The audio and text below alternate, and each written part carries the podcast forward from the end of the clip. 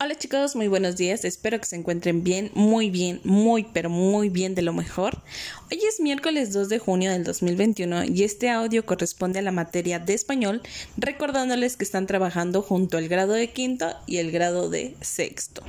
Estamos trabajando con el tema de las obras de teatro, donde ustedes están reconociendo la estructura de, de esta misma y además también conociendo que una obra de teatro es una narración escrita para ser, actuada ante un público. Como tarea, el lunes pasado se llevaron a investigar si sus familiares, si sus compañeros quisieran eh, participar en una obra de teatro. A partir de los actores que ustedes consideren, iban a investigar una también una, una obra de teatro que van a poder representar al final de este mes. Por lo pronto, si tú ya tienes tu obra de teatro, la obra que van a presentar, mándame un mensajito o mándamela y te la imprimo en carácter común o en braille, como sea necesario, para que sea más, mm, de una forma más correcta el acceso a la misma.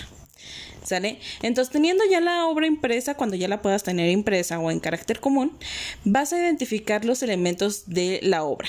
En este caso son los actos, la escena, las acotaciones y el parlamento. Estas fueron mencionadas en, el, en la clase pasada y ya sea que los subrayes o que les pongas una marquita en específico que te ayude a identificarlo o escribirlo en una hoja. Bueno, en el párrafo 1 se dice, eh, están los actos. En el, en el párrafo 2 dicen las escenas, etcétera. Entonces tú puedes poner la marquita que sea necesario, le puedes poner una estampa, le puedes subrayar, le puedes colorear, lo que tú quieras hacer. Eh, en tu obra de teatro. Pero mándame un mensajito para saber cuál es tu obra de teatro, imprimirla y entregártela. Y sea de la forma más rápida que la puedas tener. Tenemos entre hoy hasta el lunes de la próxima semana para podértela entregar y que la tengas en casa. Porque ya para la próxima semana ya la deberías de tener y así continuar con tus actividades de este mes.